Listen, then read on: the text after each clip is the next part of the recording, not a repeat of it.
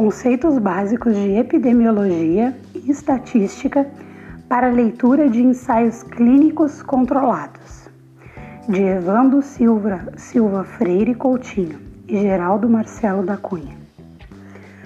Resumo: os autores apresentam conceitos básicos de epidemiologia e de estatística necessários para a compreensão adequada do, do desenho e dos resultados de ensaios clínicos controlados.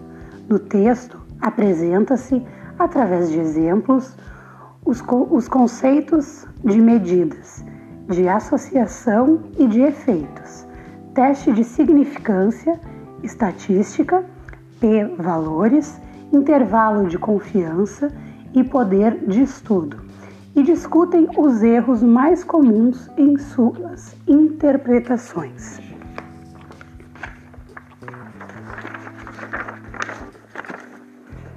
Introdução: Os ensaios clínicos constituem a ferramenta para a avaliação de intervenções para a saúde, sejam elas medicamentosas ou não.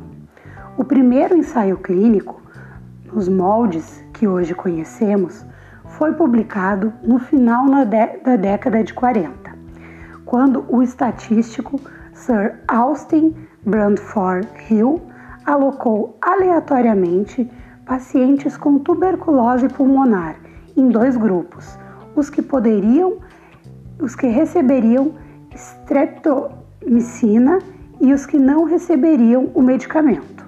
Dessa forma, ele pôde avaliar de maneira não viesada a eficácia deste medicamento.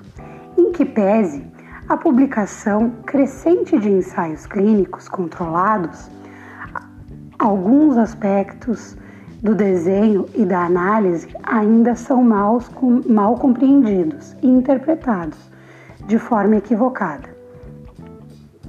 O objetivo desse artigo é apresentar alguns conceitos básicos de epidemiologia e de estatísticas presente em grande parte desse estudo, desses estudos. Assim como chamar a atenção para as particularidades e equívocos em sua interpretação. Para isso, abordaremos os seguintes tópicos: primeiro, randomização. Segundo, medidas de efeito, razão e diferença. Terceiro, testes de significância estatística. Quarto, intervalo de confiança. E quinto, poder do estudo. Randomização. No ensaio clínico ideal, para se avaliar a eficácia de um tratamento, um grupo de pacientes deveria receber o placebo e ser acompanhado por um período de tempo para se medir a ocorrência de certo evento. Exemplo: óbito, cura. Em seguida, o pesquisador faria o tempo recura, recuar a um momento imediatamente anterior à administração do placebo e administraria a esse mesmo grupo de pacientes o tratamento que se quer avaliar. O desfecho dessa segunda situação seria contabilizado e comparado com aquele observado na primeira situação. Por se tratarem dos mesmos pacientes no mesmo momento de suas vidas, qualquer dif diferença quanto à ocorrência do desfecho, exemplo, óbito, cura, nas duas situações poderia ser atribuída sem qualquer dúvida à intervenção. Este desenho imaginário não é viável, os pesquisadores realizam uma randomização com o intuito de gerar grupos comparáveis. Este procedimento consiste em alocar indivíduos aleatoriamente, ao acaso, nos grupos a serem com comparados. Com isso, busca busca-se constituir grupos com características muito semelhantes, no caso comparáveis, com exceção das intervenções que se quer avaliar. Com a distribuição equitativa, de fatores de risco ou de prognóstico. Pode-se atribuir as diferenças observadas entre os grupos às intervenções que estão sendo comparadas. Embora a randomização não assegure a distribuição homogênea dos fatores nos grupos comparados, em todas as ocasiões em que é implementada, a probabilidade de que isso ocorra aumenta conforme, o cre... conforme cresce o número de participantes no estudo. O ocultamento do processo de randomização é importante para evitar manipulações de alocação que podem comprometer a comparabilidade dos grupos. Num ensaio clínico bem conduzido, a decisão de incluir ou não um paciente no estudo deve anteceder a sua randomização. Ainda que a randomização constitua um aspecto central dos ensaios clínicos, não é raro encontrarmos estudos nos quais esse procedimento é implementado de forma inadequada. Estratégias de alocação por ordem de chegada, numeração corrida e dias da semana não devem ser usadas, pois facilitam a identificação da intervenção a que será submetido um paciente selecionado para o estudo.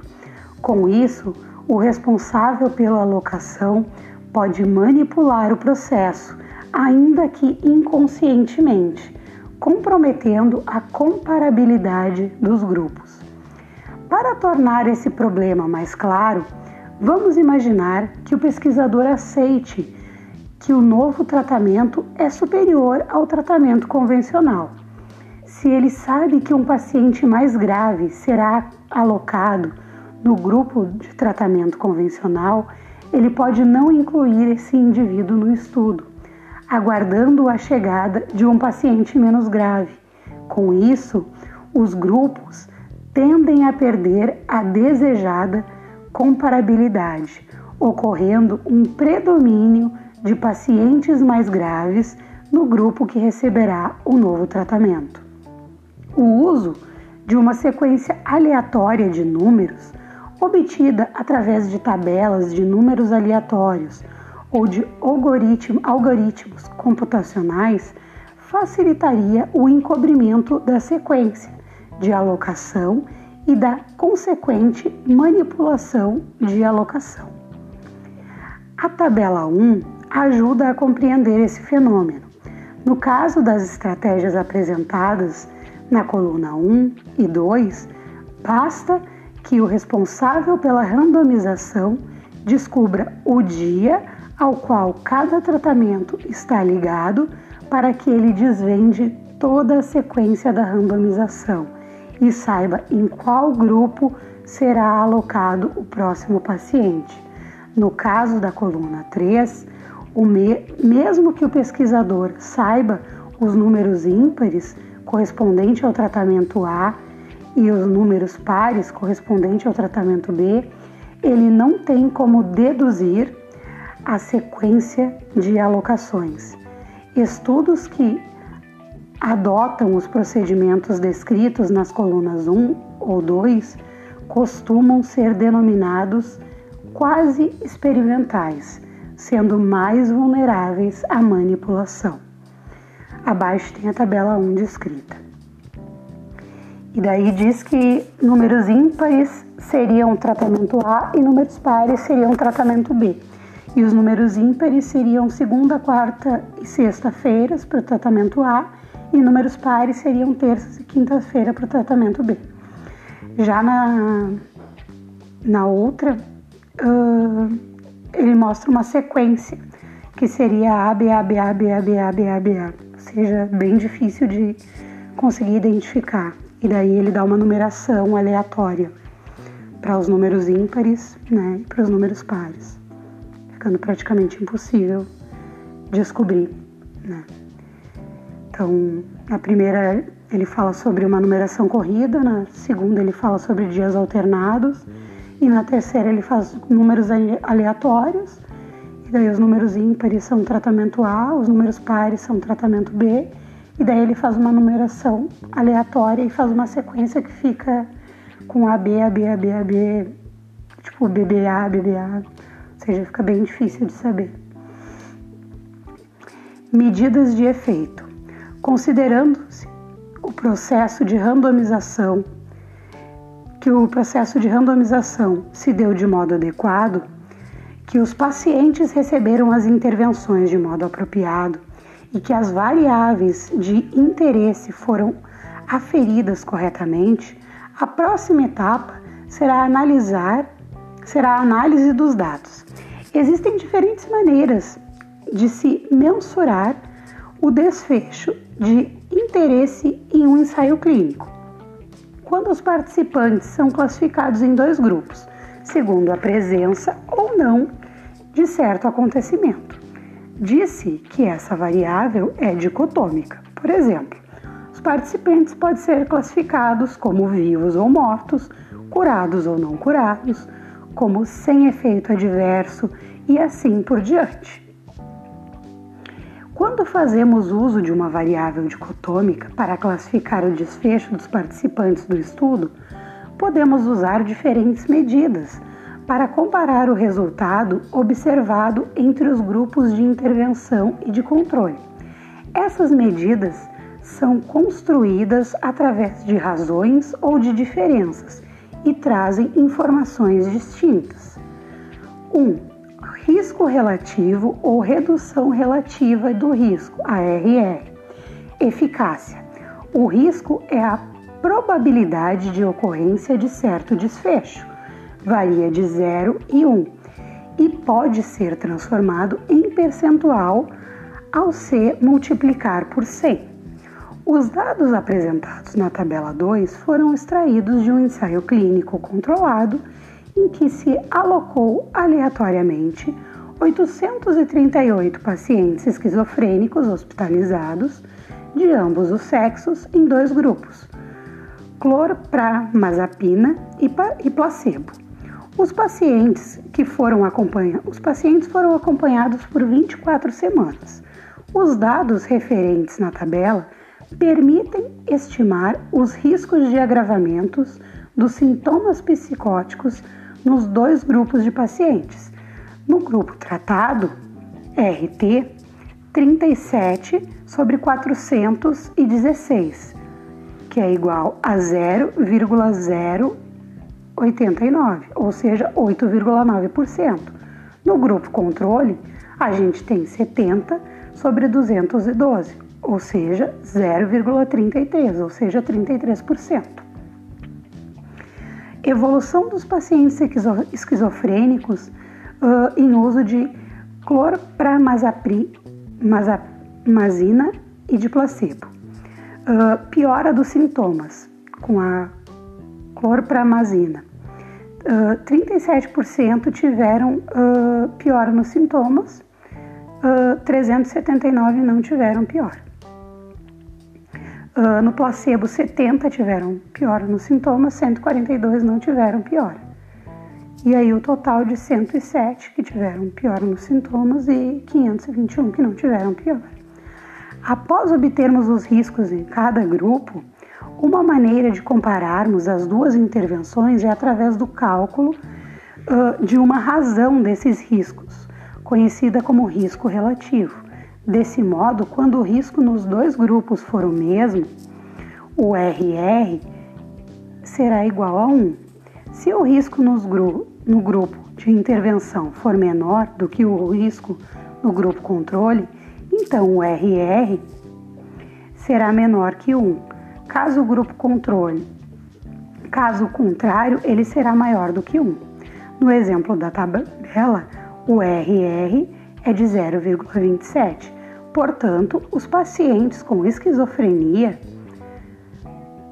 portanto, o grupo de pacientes com esquizofrenia que fez uso de clorpromazina apresentou um risco cuja magnitude equivale a 27% dos, do risco encontrado para pacientes que não fizer, que fizeram uso do placebo Isso é a magnitude do risco no grupo que recebeu clorpromazina.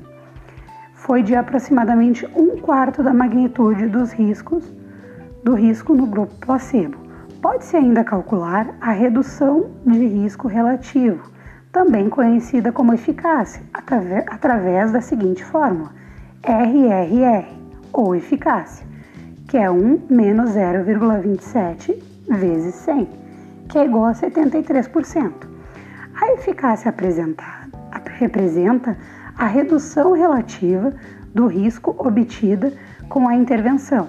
No exemplo da tabela 2, conclui-se que o uso da clorpromazina reduziu em 73% o risco de piora de pacientes. No caso do tratamento, provocar um aumento do risco de algum evento, teremos o excesso relativo de riscos, ERR, calculado como RR-1 vezes 100. No mesmo estudo apresentado na tabela 2, o risco de distonia foi de 5% nos usuários de clorpromazina, contra 2% nos grupos com placebo, levando a um risco relativo de 2,5. Deste modo, o excesso relativo de risco foi de 150%. Em outras palavras, a clorpromazina elevou em 150% o risco de distonia em comparação com o grupo que recebeu o placebo.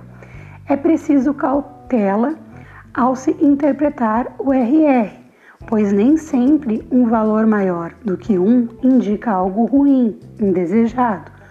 Tudo depende do modo como as variáveis estão sendo mensuradas. Num estudo com pacientes agitados, agressivos, realizado em três emergências psiquiátricas do Rio de Janeiro, comparou se o uso de midazolam IM intramuscular em relação à combinação de aloperidol mais prometazina, também por via IM, uh, observou-se que 89% dos pacientes do primeiro grupo foram tranquilizados em até 20 minutos após o uso da medicação, contra 67% do segundo grupo. Nesse caso, o RR foi de 1,33, o que significa um aumento de 33% da probabilidade de estar tranquilo 20 minutos após o uso intramuscular do midazolam, em comparação à combinação H mais P, aloperidol mais prometazina. Redução absoluta do risco, de risco. RAR. A redução absoluta do risco representa a redução em termos absolutos dos riscos no grupo que sofreu a intervenção de interesse em relação ao grupo controle, que significa o RC menos o RT vezes 100. No caso do estudo da tabela 2, a redução absoluta do risco foi de 24,1%. A redução absoluta do risco é de 0,33 menos 0,089 vezes 100, que é, igual, é igual a 24,1%. Para entendermos melhor o conceito de redução absoluta do risco e sua diferença em relação à redução do risco relativo, observemos os dados fictícios apresentados na tabela 3. Reinternações e recaídas em pacientes com psicose em dois grupos de tratamentos de tratamento, dados fictícios. E aqui apresenta os dados de reinternação e recaída, tratamentos e com placebo, e o total deles. No caso do desfecho reinternação, temos uma eficácia RR no caso do tratamento de 50% e uma redução absoluta de 5%. Isso é, o tratamento reduziu o número de reinternações à metade, de 10 para 5%. o que representou a eliminação de um total de 5% desses eventos. Quanto ao desfecho recaída, a eficácia foi de 25% e a redução absoluta do risco foi de 10%. Em outras palavras, o tratamento reduziu o número de recaídas em apenas um quarto, de 40% para 30%. Mas isso representou a eliminação de um total de 10% desses eventos. Portanto, ainda que a eficácia da intervenção seja maior para o desfecho internação, o maior benefício se dá para o desfecho recaída, onde houve uma redução de 10% do total de casos contra 5% do total de internações. Isso ocorreu porque a frequência de recaídas é maior do que a frequência de reinternações. A figura 1 ajuda a entender essa conclusão sendo a área clara das barras aquela correspondente à diminuição das reinternações e recaídas. Observa-se uma redução de maior volume no evento recaída. As reinternações foram reduzidas à metade, mas isso representou um volume menor do que aquele alcançado para as recaídas. E aqui mostra as reinternações e as recaídas e um, um gráfico mostrando as barrinhas aqui. Daí as reinternações, né? diminuição de, de 5% e as recaídas com uma diminuição de 10%. 3. Número necessário para tratar, o NNT. Um modo adicional de se medir o impacto de uma intervenção que vem se tornando popular nos últimos anos é o número necessário para tratar, NNT. Essa medida representa o número de pacientes que se precisa tratar para se prevenir um evento indesejado, exemplo, a morte ou a recaída, o NNT. É calculado como um inverso da RAR, no caso da tabela 2, onde a RAR foi de 0,241, ou seja, 24,1%, e o NNT era de 1 para 0,241, ou seja, de 4, portanto, quatro pacientes com esquizofrenias que fazem uso da clorpromazina, vimos no item anterior que a RAR é influenciada pela frequência do evento que se está avaliando.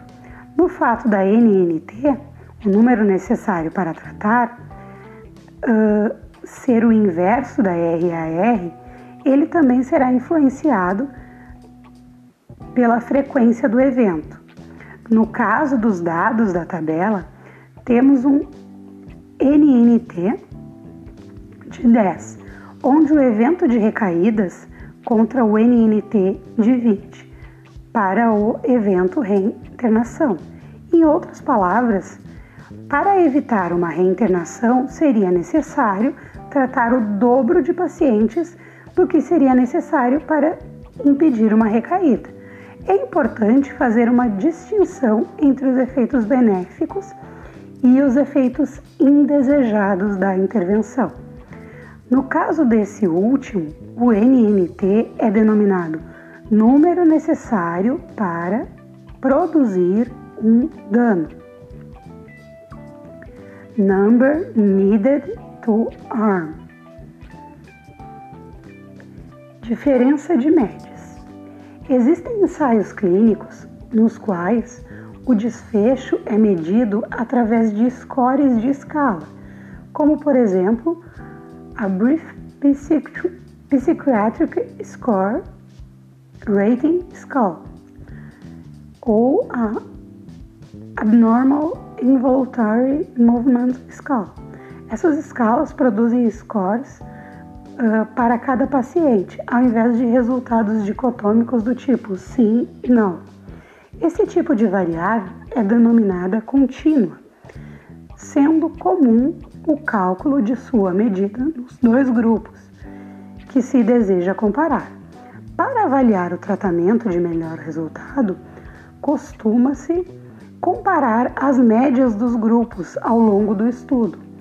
Em outras ocasiões, calcula-se esses scores no início e no final do tratamento e compara-se a mudança desses scores em cada grupo.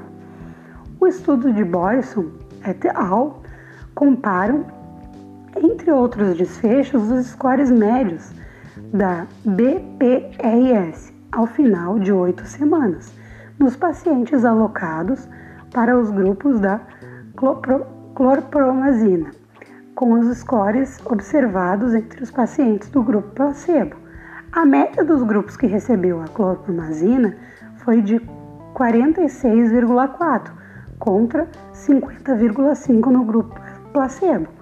Um dos problemas desse tipo de desfecho é que, embora seja possível afirmar que os pacientes que fizeram uso de clorpromazina tivessem uma pontuação mais baixa para os sintomas psiquiátricos, é difícil extrair um significado clínico dessa diferença.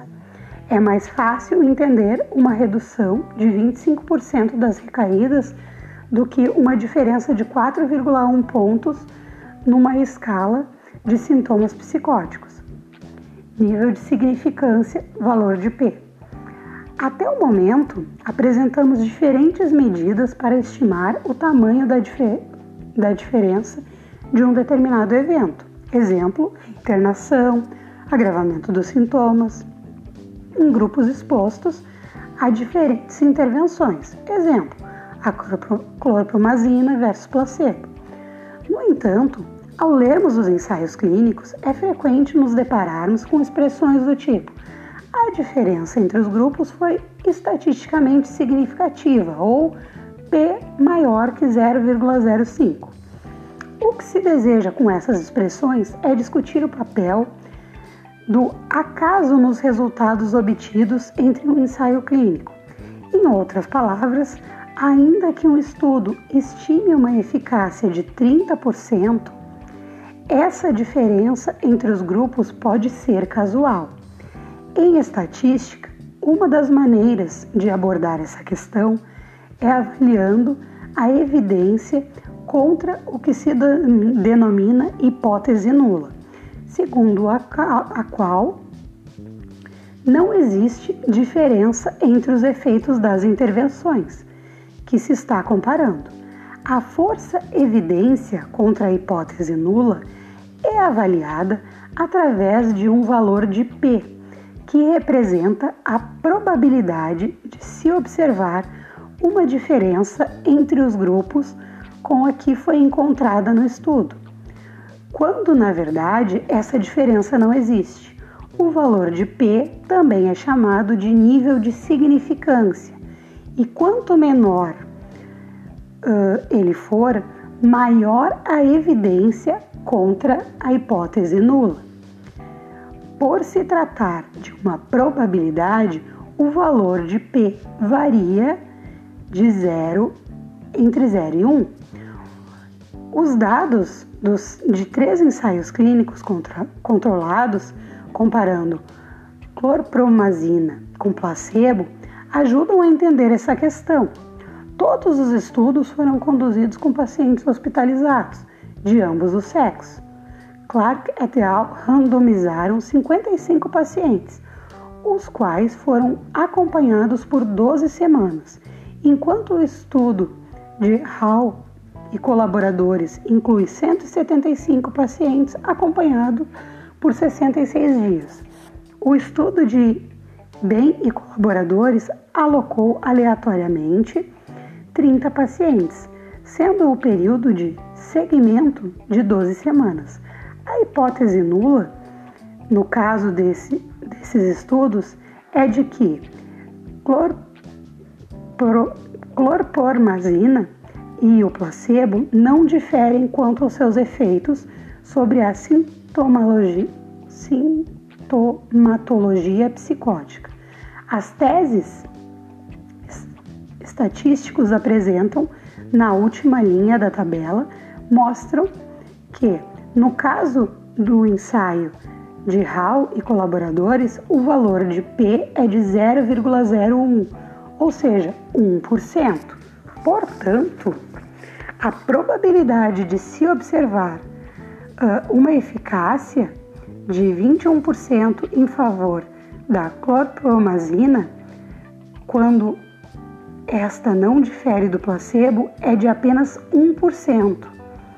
No caso do estudo de bem, a probabilidade de se encontrar uma eficácia de 25% na ausência de uma superioridade da clorpromazina em relação ao placebo é de 66%. Desse modo, o estudo de Hall apresenta uma forte evidência contra a hipótese nula. Enquanto no caso do estudo de Bain, a evidência contra a hipótese nula é fraca. As razões para essas discrepâncias serão discutidas adiante. Para efeito de tomada de decisão, muitos ensaios clínicos consideram a probabilidade menor do que 5% como o valor limite para considerar que um efeito observado no estudo é real, não sendo decorrente do acaso, isto é, a hipótese nula será rejeitada caso o valor de P seja inferior a 0,05. Em outras palavras, quando a probabilidade de concluirmos equivocadamente que uma intervenção é superior a outra for menor que 5%, esse erro é denominado erro tipo 1 ou alfa. Embora esse limite de 5% para aceitar ou rejeitar a hipótese nula seja habitual em ensaios clínicos, não existe nenhuma obrigação de que o valor de P seja fixado nesse nível, dependendo dos riscos em se assumir uma conclusão falso positiva. Esse valor pode ser reduzido. Os resultados dos testes de significância estatística através de seus valores de P, costumam ser interpretados equivocadamente como medidas de magnitude do efeito de uma intervenção. Quem mede a magnitude do efeito de uma intervenção é eficácia, a redução absoluta de riscos, o número necessário para tratar. Os valores de P apenas informam a probabilidade de uma associação identificada no estudo seja um achado falso positivo decorrente do acaso. Em outras palavras, um valor de P igual a 0,10 ou 10% significa que existe uma probabilidade de 10% de se encontrar uma eficácia como a observada no ensaio clínico na ausência de superioridade de uma das intervenções. Considerando-se um nível de significância de 5%, observando as estimativas de eficácia, vemos que o estudo de Clark e colaboradores foi aquele com maior eficácia, 32%, embora não seja estatisticamente significativo, P de 0,11. Por outro lado, o estudo de Hall foi o único apresentando a apresentar significância estatística, P de 0,01, embora seja o de menor eficácia, 21%. Portanto, um nível de significância ou um valor de P baixo não quer dizer que exista uma forte associação, grande eficácia mas apenas que existe uma forte evidência de que o efeito observado não seja decorrente do acaso. Mas, se o teste de significância estatística não avalia a magnitude da associação, eficácia nesse caso, porque ele só foi significativo no estudo de Hall e colaboradores, exatamente aquele com menor eficácia? Por que esses testes dependem não só da magnitude da eficácia, mas também do tamanho da amostra? Em outras palavras, o nosso grau de certeza de que um efeito observado não decorre do acaso aumenta quando temos um número maior de indivíduos. No caso da tabela 4, o estudo de Hall tem uma amostra cerca de cinco vezes maior que o estudo de Clark e cerca de oito vezes maior que o estudo de Ben. É importante ainda ressaltar que o fato de um resultado não ser estatisticamente significativo não deve ser interpretado como evidência de ausência de efeito da intervenção, mas sim de que as evidências contra a hipótese nula são fracas. Na tabela 5, apresentamos dados fictícios sobre o risco de efeitos adversos de dois medicamentos, A e B.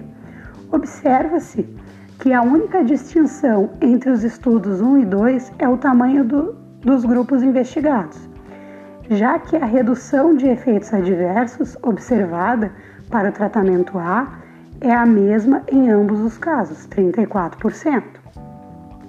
Se arbitrarmos um nível de significância de 5%, valores de P acima, esse, desse nível levarão à aceitação da hipótese nula e valores de P abaixo desse nível levarão à sua rejeição. Nesse caso, o estudo 1 não permitiria concluir que a droga A apresenta um risco de efeito adverso superior ao da droga B, pois o valor de P é alto, 0,52, isto é, a probabilidade que se trate de um achado ao acaso está acima do limite de 5%, que arbitramos a priori. No entanto, no estudo 2, nossa conclusão seria de que o tratamento A está mais sujeito à ocorrência de efeitos adversos, dado que o valor de P é baixo, 0,04. Isto é, a probabilidade de que este achado decorra de uma casualidade é menor que o limite de 5%. Estabelecemos a priori. Do modo que a tabela 4 é do modo que que na tabela 4 essa mudança, essa mudança na conclusão deve-se a um aumento do tamanho amostral.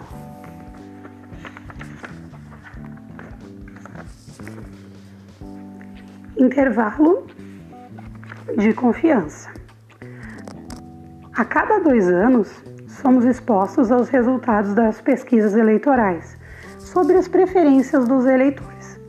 O percentual de votos de cada candidato é apresentado sempre seguido da seguinte informação: a margem de erro da pesquisa é de 2% ou de 3%. Isso significa que sempre que fazemos uma pesquisa, seja ela eleitoral ou um ensaio clínico, utilizamos uma fração da população. Existe um certo grau de incerteza sobre o real valor da estimativa que fazemos. O intervalo de confiança define os limites inferior e superior de um conjunto de valores, que tem certa probabilidade.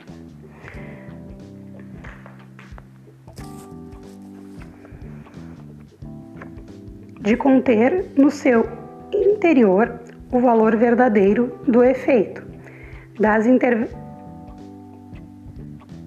da intervenção em estudo. Desse modo, o processo pelo qual um intervalo de confiança de 95% é calculado é tal que ele tem 95% de probabilidade de incluir o valor real da eficácia de tal intervenção em estudo. Na tabela 5 estão os dados fictícios de dois estudos, o estudo 3 e estudo 4 comparando a proporção de pacientes com efeitos adversos observados ao longo do tratamento com dois neurolépticos, C e D. Ambos os estudos tiveram redução no risco de efeitos adversos em 50% com o uso do medicamento C e um nível de significância estatística menor que 0,01 ou 0,1%. Entretanto, o intervalo de confiança do estudo 4 é mais, é mais estreito do que o intervalo do estudo 3. Por essa razão, dizemos que o estudo 4 é mais preciso que o estudo 3, pois a região de incerteza quanto ao verdadeiro valor de RR é menor. No caso do estudo 3, há uma maior probabilidade de 95% do intervalo entre 25 e 67% conter o valor verdadeiro de RRR, enquanto no caso do estudo 4, esse intervalo varia apenas de 43 a 56%. Não há obrigatoriedade de que o intervalo de confiança seja de 95%, podendo ser de 90%, 99% ou ainda outro valor diferente. O uso do intervalo de confiança permite não só conhecer a precisão com que o estudo estima certo efeito, como também possibilita dizermos se o achado é estatisticamente significativo para um dado nível de significância. Quando o intervalo de confiança contiver o valor nulo de efeito, o estudo será inconclusivo, sem significância estatística. Como vimos anteriormente, entende-se por um valor nulo de efeito o valor que expressa ris riscos iguais em ambos os grupos. No caso do RR, da eficácia e da RAR, os valores nulos são 0 0 e 1, respectivamente. Voltando aos estudos da tabela 4, o ensaio clínico de Hall e colaboradores, cujo valor de P é de 0,01 foi significativo, tem um intervalo de confiança de 95% para a RR, que exclui o valor nulo. 1 0,65 até 0,95.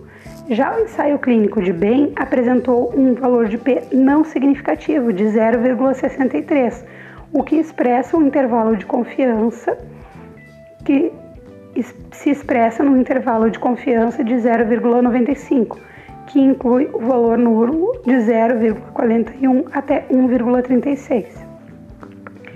Poder do estudo poder do, de um estudo, de um ensaio clínico, pode ser definido como a probabilidade do estudo identificar uma diferença entre os tratamentos, efeito quando essa diferença é real.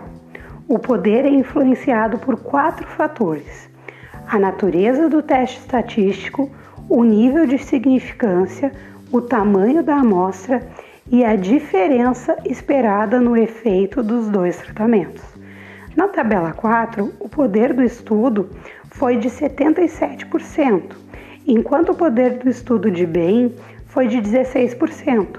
Como os estudos observaram eficácia bastante próxima, o que está levando a poderes tão distintos é a diferença no tamanho amostral. Levando em conta o conceito de poder, fica mais claro por que um estudo com resultados sem significância estatística não pode ser interpretado com evidência de ausência de efeito, por ser apenas um caso de falta de poder estatístico para poder para evidenciar esse efeito. Por essa razão, é de extrema importância para os ensaios clínicos que 1. Um, o tamanho amostral propicia um poder elevado.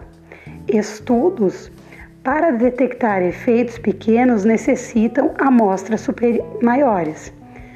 2. O estudo informe o poder, sobretudo quando os resultados são alcançados, não alcançam significância estatística.